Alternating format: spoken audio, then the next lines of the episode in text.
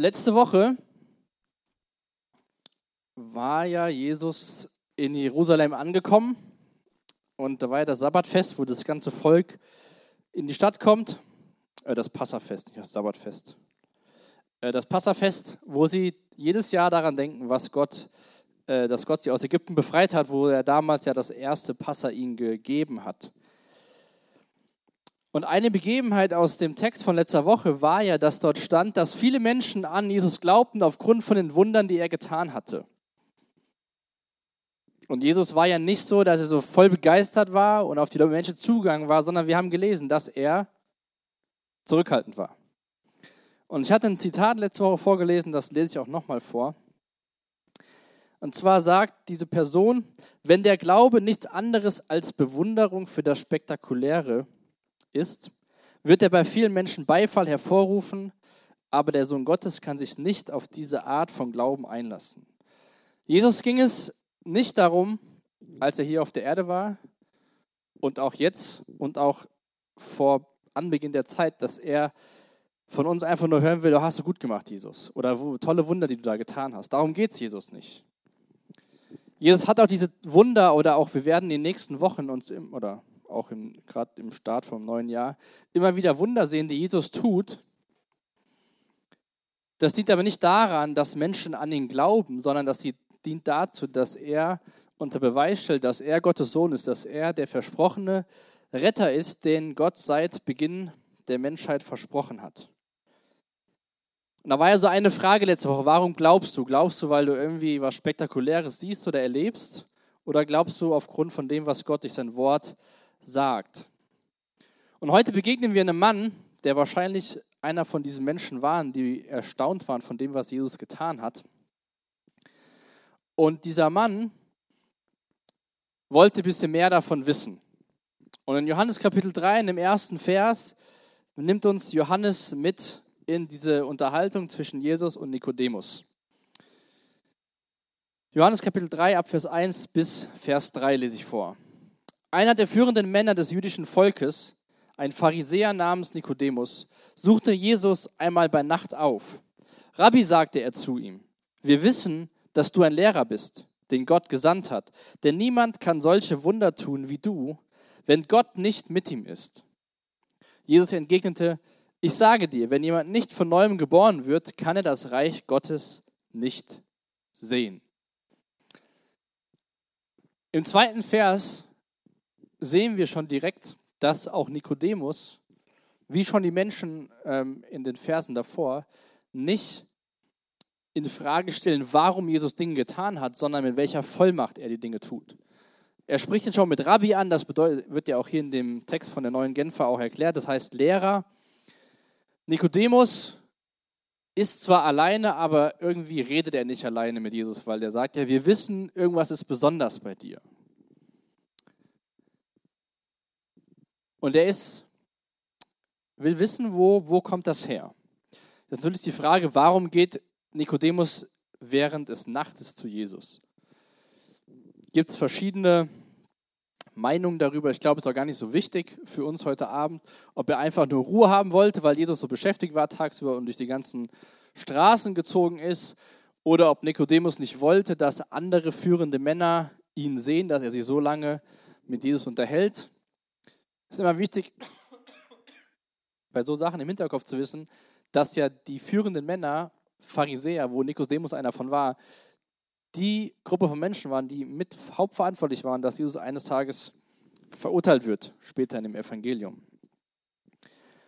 Auf jeden Fall ist Nikodemus zu Jesus gegangen, hat sich aufgemacht und wollte ein bisschen mehr über ihn erfahren, wer er ist.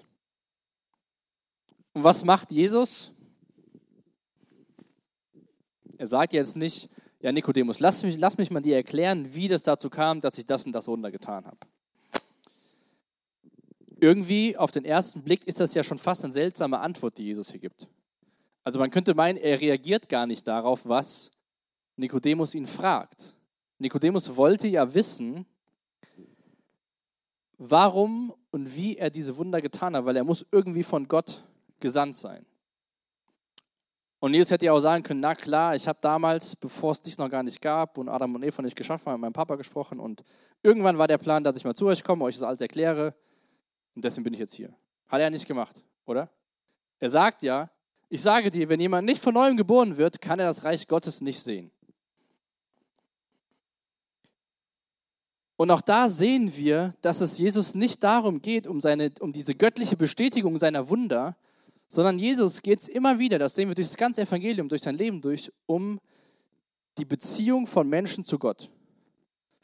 Weil mit diesem Dreh, sage ich mal, dass er nicht die Frage beantwortet, sondern sie anders beantwortet, als Nikodemus erwartet hat, lenkt er den Fokus weg von den Wundern und hin zu Nikodemus und dem Reich Gottes. Ich weiß nicht, wie sich Nikodemus gefühlt hat, aber ich könnte mir vorstellen, dass er so ein bisschen wie so, was will er jetzt von mir? Weil das sehen wir auch gleich weiter in dem Text. Damals unter den Juden war, es, war die Annahme, dass aufgrund von ihrer Identität als Jude, als Nachkomme von Abraham, der Abraham, dem, mit dem Gott einen Bund geschlossen hat, sie automatisch einen Platz im Reich Gottes haben, im Himmel, in Ewigkeit. Und ähm, der Nikodemus war ein Pharisäer, war ja einer von den führenden jüdischen Männern, wie wir hier lesen, und der dachte das auch. Klar, wir sind Abrahams Nachkommen, für uns ist alles safe, wie man so sagt. Und Jesus sagt ihm in seiner Eröffnung von dieser Unterhaltung, das, was du glaubst, stimmt nicht mit der Realität überein, ohne dass er es direkt sagt. Sondern er sagt, man muss von neuem geboren werden. Dieser Anspruch auf den Himmel, auf das Reich Gottes, sichert nicht deine Herkunft, sondern eine Neugeburt, wie Jesus hier in, Vers 3 sagt. Ich weiß nicht, in welche, oder ich kenne ja einige von euch besser, weiß in welchen Familien ihr groß geworden seid. Aber du und ich, wir können uns nicht darauf einbilden, in welcher Familie wir groß geworden sind. Man kann sich schon mal in unserer Gesellschaft, was bilden sich schon mal Leute was darauf ein, wo sie herkommen und was sie so alles mitbringen vom Elternhaus. Aber in Bezug auf den Himmel und die Ewigkeit mit Jesus hat das keine ähm, Auswirkungen. Und Jesus sagte hier, wenn jemand nicht von neuem geboren wird. Wenn man das dann jetzt nicht im Deutschen liest, sondern in dem äh, Grundtext, dann kann das auch bedeuten, von oben geboren werden. Also es muss was Neues passieren. Es muss neues Leben entstehen, um Teil vom Reich Gottes zu sein. Es hilft auch nicht, wenn du dich religiös und moralisch gut verhältst, freitags kommst, deine Bibel liest, Du brauchst neues Leben, um Teil von, von der Gemeinschaft von Jesus im Himmel zu sein. Und Nikodemus, sehen wir jetzt im Vers 4, war ein bisschen von Kopf gestoßen. Vers 4. Ah. Wie kann ein Mensch, wenn er alt geworden ist, noch einmal geboren werden? wandte Nikodemus ein.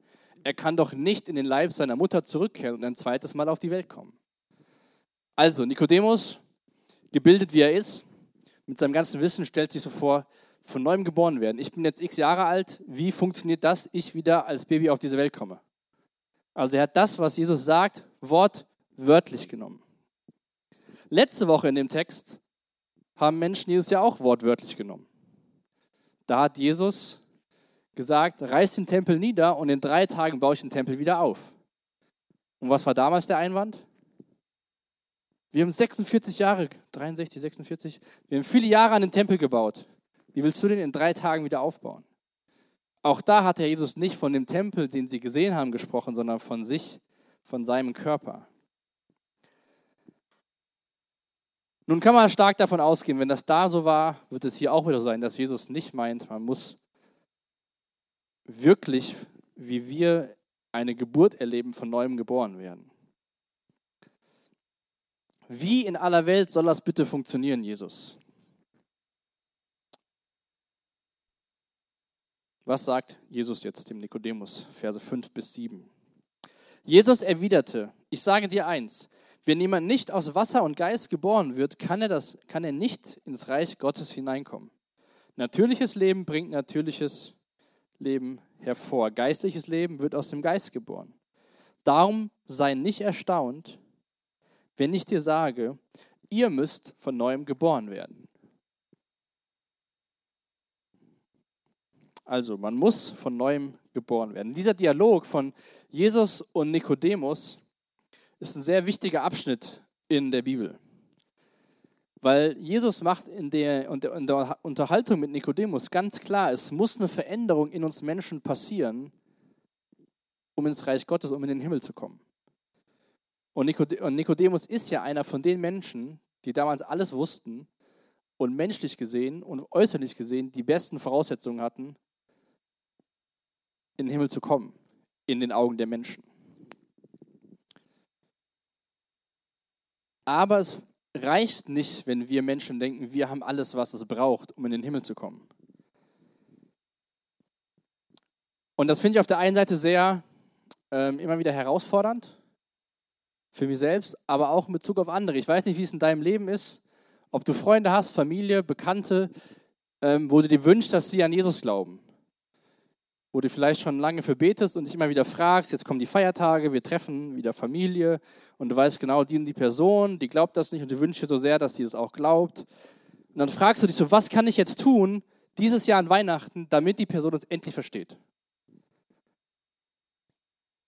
Überlegst dir Taktiken, vielleicht formulierst du schon Sachen vor oder hast sogar Angst, dass irgendwas angesprochen wird, was falsch rüberkommen kann. Es gibt ja immer so Hot Topics, über die man nicht unbedingt reden will mit so Leuten. Was kannst du tun, damit diese Person, von der du das so sehr wünschst, gerettet wird?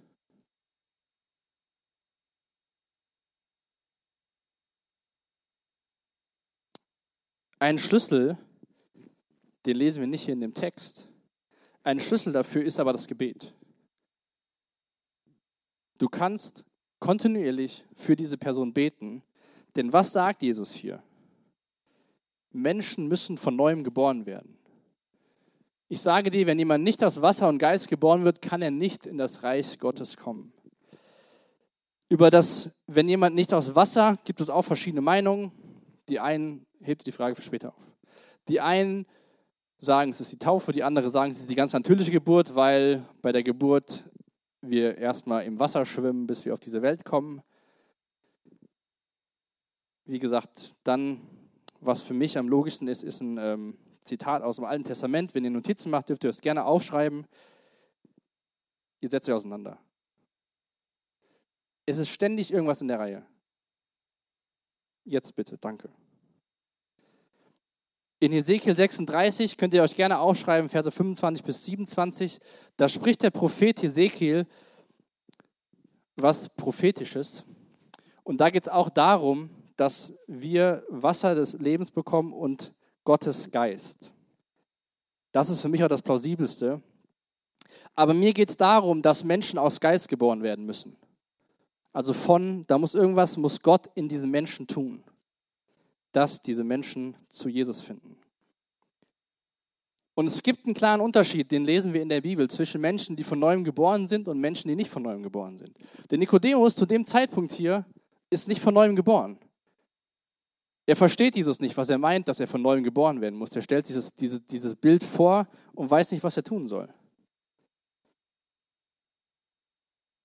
Deswegen will ich dir auch Mut machen, und deswegen finde ich Unterhaltung auch so wichtig, dass Jesus es klar macht, es muss sich was tun im Leben von Menschen, aber das muss innerlich passieren und sie müssen durch die Hilfe von Gottes Geist eine Neugeburt erfahren.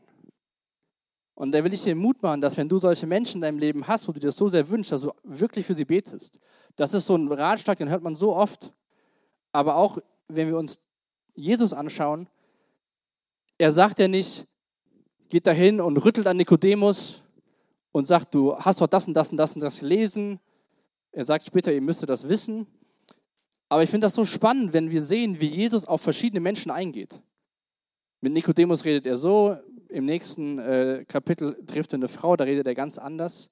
Deswegen bete wirklich für die Menschen, wo du dir wünschst, dass sie Jesus nachfolgen. Das macht Jesus hier ganz deutlich. Und dann in Vers 8 sagt Jesus, der Wind weht, wo er will, du hörst zwar sein Rauschen, aber woher kommt, aber woher er kommt und wohin er geht, weißt du nicht. So ist es bei jedem, der aus dem Geist geboren ist. Und dann wieder, aber wie kann das geschehen? fragte Nikodemus. Wie würdet ihr den Wind beschreiben? Ihr dürft euch zu Wort melden. Laut. Weit. Kalt. Okay. Unsichtbar. Elia? Hm? Windig, stark. Joscha? Wie bitte? Ja, ich hätte eine Frage dazu, ob der Wind wirklich laut ist.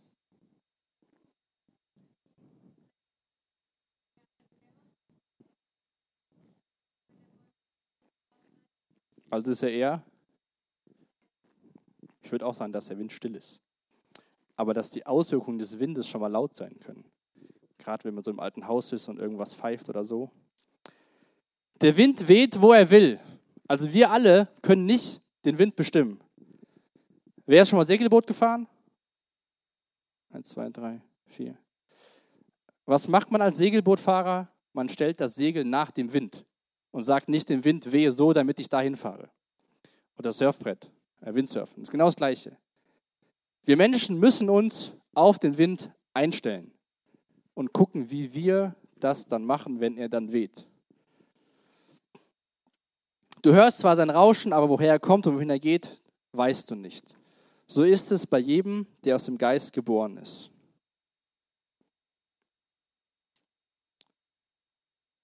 Jesus will, glaube ich, mit diesem Bild zeigen, dass wenn man von neuem geboren worden ist, Gottes Geist in uns wirkt und wir, die wir Jesus, wir, die wir Jesus nachfolgen, können auch nicht sagen, mach jetzt das und mach jetzt das. Sondern wenn wir in Beziehung mit Jesus leben, zum Beispiel gestern Abend ähm, war Männerabend hier und dann hat eine Person eine Frage gestellt und innerlich wurde ich direkt unruhig. Und dann habe ich gedacht, mm, okay, habe das dann gesagt, was ich da, dachte, was ich sagen sollte. Das war so ein Moment, wo ich sage, da, jetzt bildlich gesprochen von jetzt unserem Text, da hat quasi der Wind mal geweht und ich hätte, musste mich einfach darauf einstellen. Ich kann jetzt nicht sagen, heute ist Freitagabend um 19.45 Uhr, mach bitte das. Ich kann dafür beten, aber ich lebe in Abhängigkeit von Gottes Geist und er weht, wie er will. So ist es bei Menschen, die wiedergeboren sind, so wie, so wie beim Wind, wenn sie sich auf den Geist Gottes einlassen. Und Nikodemus fragt wieder, wie kann das geschehen? Und das habe ich letzte Woche, glaube ich, schon mal gesagt. Wenn Menschen Jesus nicht kennen, keine Beziehung zu ihm haben, kann es sehr natürlich sein, dass sie Dinge aus Gottes Wort, aus der Bibel nicht verstehen. Denn wir lesen an anderer Stelle, dass wir Gottes Geist brauchen, um Gottes Wort zu verstehen. Und so ist es bei dem Nikodemus auch. Der weiß alles, das Alte Testament, der kennt, hält alle Regeln, der hat es geschafft in der oberen Ebene, der ist schlau, aber ihm fehlt die Offenbarung Gottes für das, was Jesus hier sagt.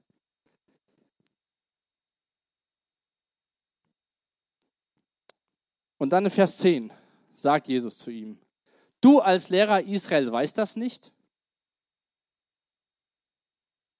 Ich will dir etwas sagen. Wir reden von Dingen, die wir kennen. Das, was wir bezeugen, haben wir gesehen.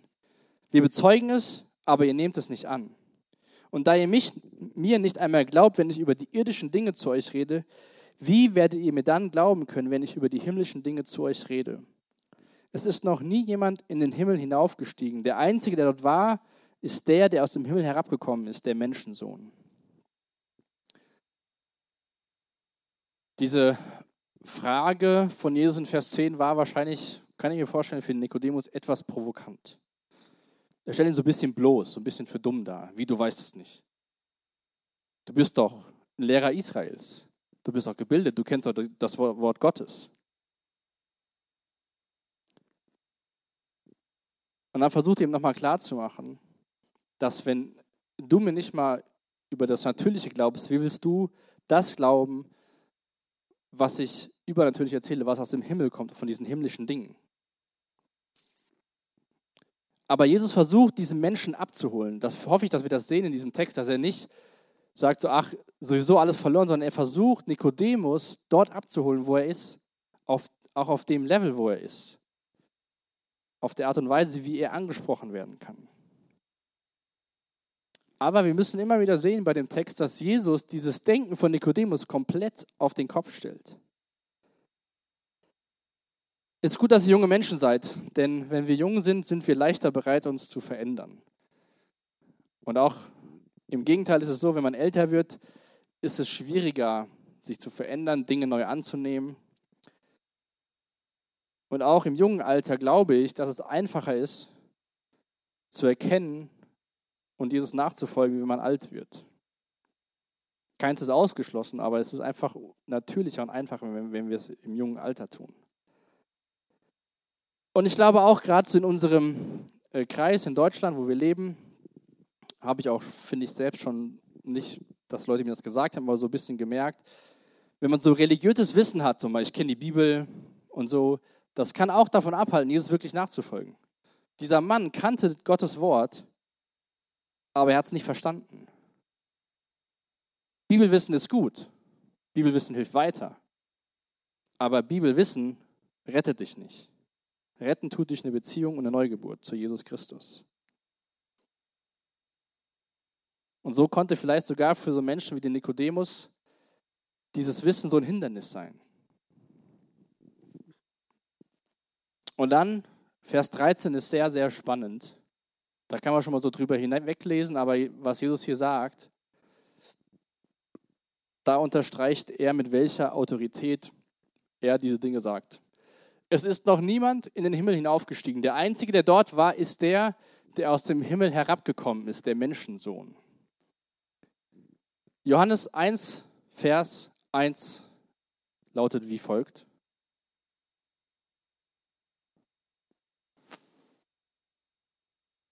Entweder dürft ihr umschlagen oder, wenn ihr es wisst, auswendig sagen.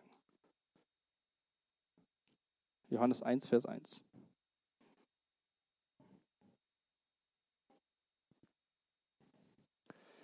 Am Anfang war das Wort und das Wort war bei Gott und das Wort war Gott. Darüber hat der Niklas gepredigt und im Endeffekt greift das hier Jesus wieder auf.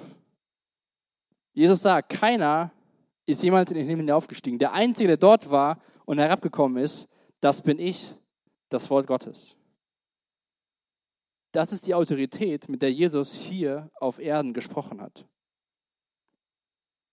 Und die Aufgabe von Jesus war es nicht primär Wunder zu tun, sondern die Aufgabe von Jesus war es, den Menschen das Himmlische zu erklären, auf das Himmlische hinzuweisen. Wer er selbst ist, wer, wer Gott damit ist, wie der Weg zu Gott möglich ist Das war Jesus Aufgabe und das war seine Autorität. Und im Endeffekt kommt es dahin, oder dieser Satz, dass wir nichts der Autorität Jesu gleichstellen können. Keine, es gibt keine andere Quelle außer Jesus, die auf dieser Erde war und vorher schon bei Gott war und all das weiß, was wir nicht wissen. Niemand kann mit ihm, mit Jesus konkurrieren. Und nur er bietet auch den Zugang zu Gottes Reich. Um das Nikodemus ein bisschen deutlicher zu machen, kommt jetzt eine Geschichte von der Schlange. Weil Nikodemus war ja ein gebildeter Mann, der kannte das Alte Testament. Und dann sagt Jesus zu ihm, wie Mose damals in der Wüste die Schlange erhörte, erhöhte, so muss auch der Menschensohn erhöht werden, damit jeder, der glaubt, in ihm das ewige Leben hat. Jesus greift in der Geschichte aus 4. Mose 21 aus 4. Mose 21, Verse 4 bis 9. Da gab es in dem Volk, die haben sich wieder ein bisschen so verhalten, wie sie es nicht tun sollten. Und da gab es dann Schlangen in dem äh, Lager von den Israeliten. Und die, der Biss der Schlange hat zum Tod geführt. Und dann hat das Volk sich erkannt, was sie falsch gemacht haben, haben Buße getan und haben gesagt, Mose, finde bei Gott eine Lösung, wie wir gerettet werden können. Und dann hat Gott zu Mose gesagt, nimm eine bronzene Schlange setzt sie um den Stab und jeder, der zur Schlange schaut, wenn er gebissen wird, wird gerettet werden. Und das finde ich so spannend bei der Bibel. Vielleicht liest man jetzt 4. Mose und denkt so, ja, wieso beißen Schlangen und dann hebt man eine Schlange hoch, man ist gerettet. Und Jesus sagt Nikodemus, so wie das Bild oder dieses Bild, was damals gebraucht worden ist, war ein Zeichen für mich. So wie Menschen zu dieser Schlange geschaut haben, die da an dem Stab hing, wenn Menschen zu mir schauen, als wenn ich in Zukunft am Kreuz hänge, finden sie Rettung.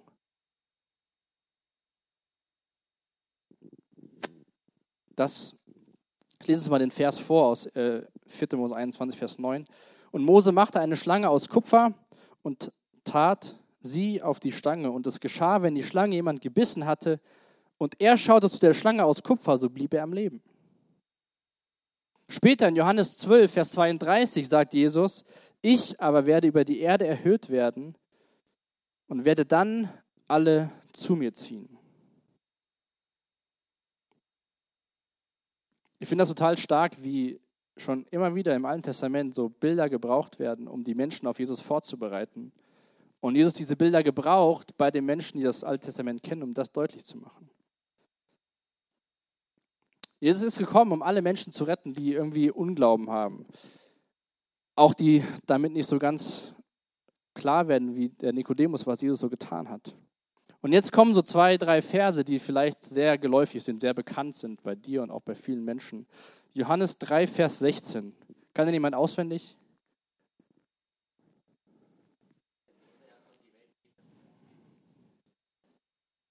Damit jeder, der an ihn glaubt, das ewige Leben hat und nicht verloren geht. Du kannst mal eins weitermachen.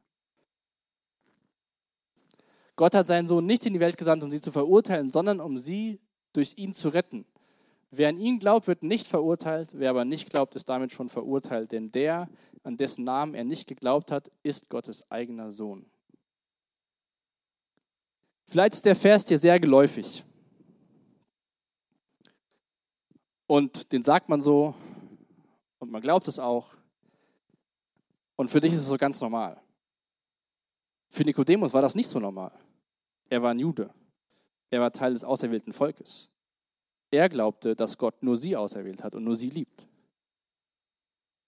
Zu ihm, für ihn wäre das was ganz Komisches gewesen. Aber es ist auch wichtig, dass wir so einen Bruch in dem Text hier erkennen, weil auf einmal geht es ja von einer Unterhaltung zu einer Aussage über das, was passiert ist in der Vergangenheit. Denn so sehr hat Gott die Welt, deine Liebe dadurch gezeigt, dass er seinen Sohn hergab, nicht gesandt, sondern zu retten. Ab hier könnte man fast sagen, dass der Johannes das so ein bisschen kommentiert, was vorher Jesus versucht hat, dem Nikodemus deutlich zu machen. Was ich mir so gefragt habe die Woche über, bei diesen Versen, dann sind mir noch andere Verse in den Sinn gekommen, warum wir Menschen grundsätzlich Gott eher misstrauen. Ich weiß nicht, ob du die Frage schon mal gestellt hast oder ob du vielleicht selbst Gott noch misstrauisch gegenüber bist. Und dann würde ich dir mal die Frage stellen, wie misstrauisch du YouTubern bist, denen du folgst, was die so von sich geben. Oder von Freunden, was sie sagen. Wenn ich jetzt von jedem Freund, der mir irgendwas sagt, erstmal so in Frage stellen würde, meint er das wirklich so? Will er irgendwas gegen mich? Hat er was gegen mich? Ist er wirklich für mich? Aber das machen wir bei Gott eigentlich, oder? Menschen kommen mit Gott in Kontakt und dann sind die erstmal so, nee, Gott, der, der macht das, der macht das. das. Dem kann ich nicht trauen. Wir haben sehr viele Vorbehalte gegenüber Gott. Aber so im alltäglichen Leben würde ich mal uns, zumindest mir oder ich glaube auch den meisten unterstellen, dass wir eher vorbehaltslos sind. Wenn dir jemand im Geschäft sagt, gehst in die Metzgerei und er sagt, das Schwein habe ich selbst geschlachtet, dann sagst du, hm, hat er das wirklich selbst geschlachtet?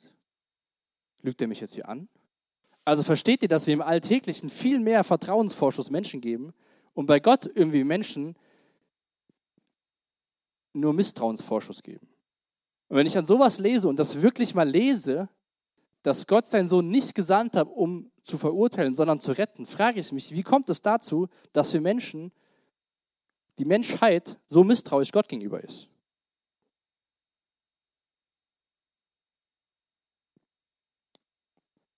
Gott hat alles dafür gegeben, dass wir Menschen bei ihm sein können. Dass wir nicht verloren gehen. Dass wir nicht Angst haben müssen, irgendwann irgendwie verurteilt zu werden, sondern dass wir gerettet werden. Das war das Ziel oder ist das Ziel von Gott. Und das Problem ist, dass der Teufel immer noch rum herrscht auf dieser Welt und den Menschen sagt, vielleicht ist es für dich mittlerweile, denkst du schon wieder, seit Beginn dieser Welt sagt, hat Gott wirklich gesagt. Uns immer wieder Glauben schenken will, dass Gott lügt. Ich glaube, das ist einer der Hauptgründe, warum wir Gott gegenüber misstrauisch sind und bei Menschen eher viele Dinge glauben. Und Jesus ist in diese Welt gekommen, wohl wissend, wo sein Weg endet. Hat er ja eben zu Nikodemus selbst gesagt. Angedeutet, dass er eines Tages sterben wird.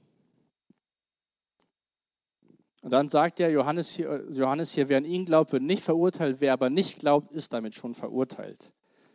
Und wenn wir jetzt die nächsten Verse anschauen, 19 bis 21, dann glaube ich, wird das ein bisschen deutlicher, was Johannes damit meint. Vers 19, so vollzieht sich das Gericht an den Menschen. Das Licht, ist ja ein Synonym für Jesus, ist in die Welt gekommen, um die Menschen lieben die Finsternis mehr als das Licht, weil die tun böse war. Denn jeder, der Böses tut, hasst das Licht. Er tritt nicht ins Licht, damit sein Tun nicht aufgedeckt wird. Wer sich doch bei dem, was er tut, nach der Wahrheit richtet, der tritt ins Licht und es wird offenbar, dass sein Tun in Gott gegründet ist. Das Licht ist in die Welt gekommen. Dadurch, dass das Licht, dadurch, dass Jesus in diese Welt gekommen ist, wird jedem Menschen sozusagen eine Entscheidung aufgezwungen. Entweder du lebst im Licht, du folgst Jesus, du verstehst, dass er dich retten will, oder du entscheidest dich dazu, in der Dunkelheit zu verharren, wie Johannes es hier beschreibt. Denn jeder, der Böses tut, hasst das Licht. Er tritt nicht ins Licht, damit sein Tun nicht aufgedeckt wird. Die Dunkelheit herrscht, das ist die böse Realität in dieser Welt. Bevor Gott zum allerersten Mal, zumindest dass es für uns aufgeschrieben worden ist, gesagt hat, es werde Licht, war auch Chaos auf diesem ganzen Kosmos. Und Gott hat dieses Chaos geordnet, hat die Welt erschaffen, uns Menschen erschaffen.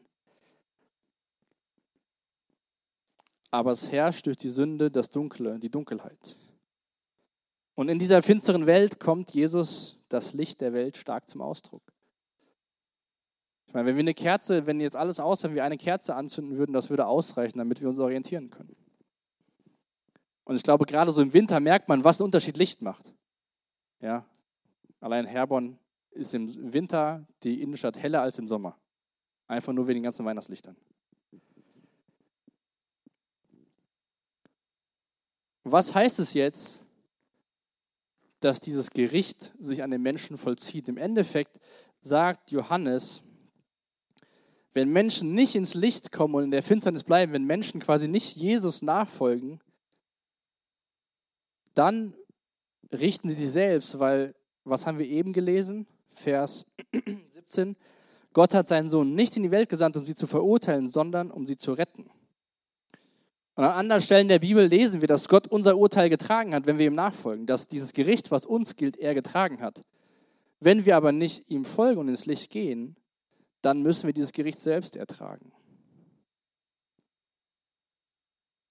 Im Römerbrief wird ganz deutlich, dass alle, sagt Paulus, alle Menschen haben gesündigt und die Sünde herrscht und es gibt nichts Gutes. Man kann quasi sagen, das Erscheinen des Lichts löst eine internationale Krise aus. In den Nachrichten würde jeder fragen, was willst du von mir? Aber in dem Kontext von dem Text ist das Erscheinen des Lichtes mit einer Krise verbunden, weil Menschen vor eine Entscheidung gestellt werden. Stell dir mal vor, folgendes. Keiner muss sich dazu äußern. Deine Gedanken werden bildlich gesprochen diese Dunkelheit. Und dann kommt das Licht und all deine Gedanken werden offenbar. Wie würde es dir damit ergehen? Ich hatte keine Freunde mehr und wäre im Gefängnis.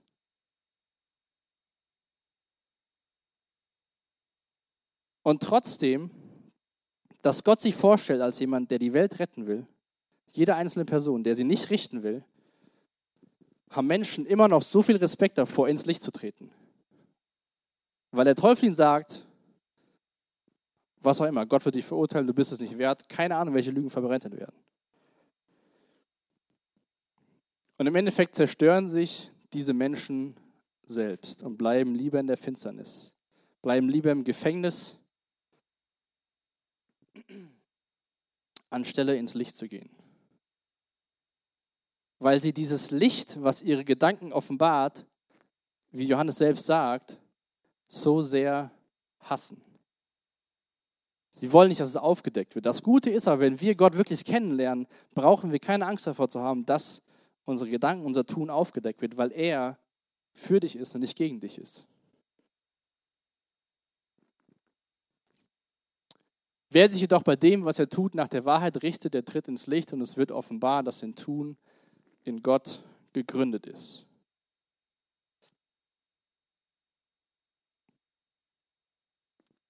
Wir können dem, dem Licht folgen. Wir können dieser Botschaft von diesen sehr bekannten Versen Glauben schenken, dass Gott die Welt geliebt hat und dass wenn wir an Jesus Christus glauben, ewiges Leben haben und dass Gott seinen Sohn nicht gesandt hat, um Gericht zu vollziehen, sondern wenn wir dann an Ostern das uns anschauen, sehen wir, dass Jesus gekommen ist, damit selbst an ihm das Gericht vollzogen wird.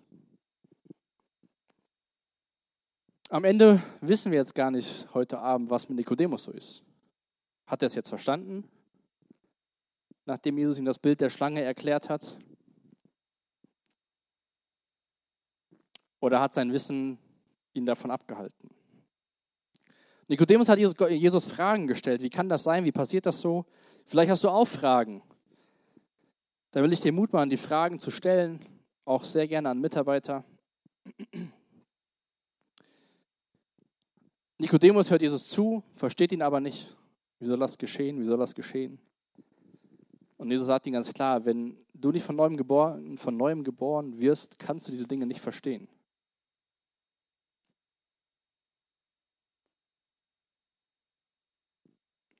Nikodemus wollte Fragen beantwortet bekommen von Jesus, aber im Endeffekt hätte er sich einfach finden lassen müssen von Jesus.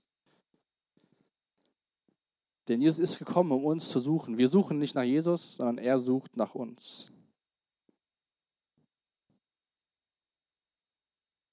Und ich will dir echt Mut machen, auch wenn du schon länger mit Jesus unterwegs bist, vielleicht nochmal ganz neu dankbar dafür zu sein, dass du nichts dafür kannst, dass es so ist. Weil ich glaube, das kann sehr befreiend sein, wenn wir Gott einfach Danke sagen, dass er uns gefunden hat und wir uns haben finden lassen und er uns durch seinen Geist die Kraft dazu gibt, ihm nachzufolgen.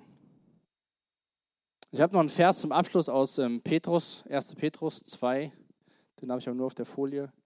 Und ich finde das ein cooles Bild, weil Vielleicht kennt ihr solche Sachen. Vielleicht seid ihr mal durch irgendeinen alten Tunnel gelaufen, habt Licht am Ende des Tunnels gesehen oder keine Ahnung. Und Petrus schreibt im 1. Petrus 2, Vers 9, ihr jedoch seid das von Gott erwählte Volk. Ihr seid eine königliche Priesterschaft, eine heilige Nation, ein Volk, das ihm allein gehört und den Auftrag hat, seine großen Taten zu verkünden. Die Taten dessen, der euch aus der Finsternis in sein wunderbares Licht gerufen hat.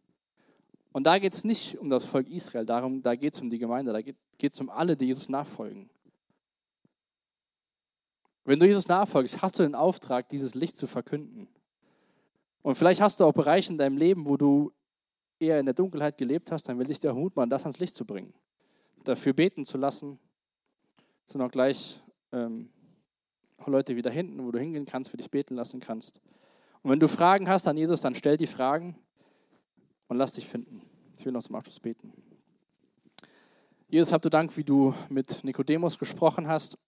Danke, dass es dir darum geht, um eine persönliche Beziehung zu deinem Vater, zu dir persönlich und nicht darum geht, irgendwelcher spektakulärer Wunderheiler zu sein. Danke, dass du Mensch geworden bist und danke, dass du gekommen bist, um zu retten und um verurteilt zu werden und nicht um zu verurteilen. Danke, dass wir in dir Hoffnung finden. Und ich bete für Leute heute Abend, die hier sind und die ja, bildlich gesprochen Angst haben, in dieses Licht zu gehen, dass du in diese Angst nimmst, Herr. Und ich bete, dass du dem Teufel keinen Raum schenkst, Lügen zu verbreiten hier heute Abend. Danke, dass du das Licht bist. Danke, dass du uns kennst sowieso Und danke, dass du mit offenen Armen auf uns wartest und dass wir bei dir Vergebung unserer Schuld erfahren. Amen.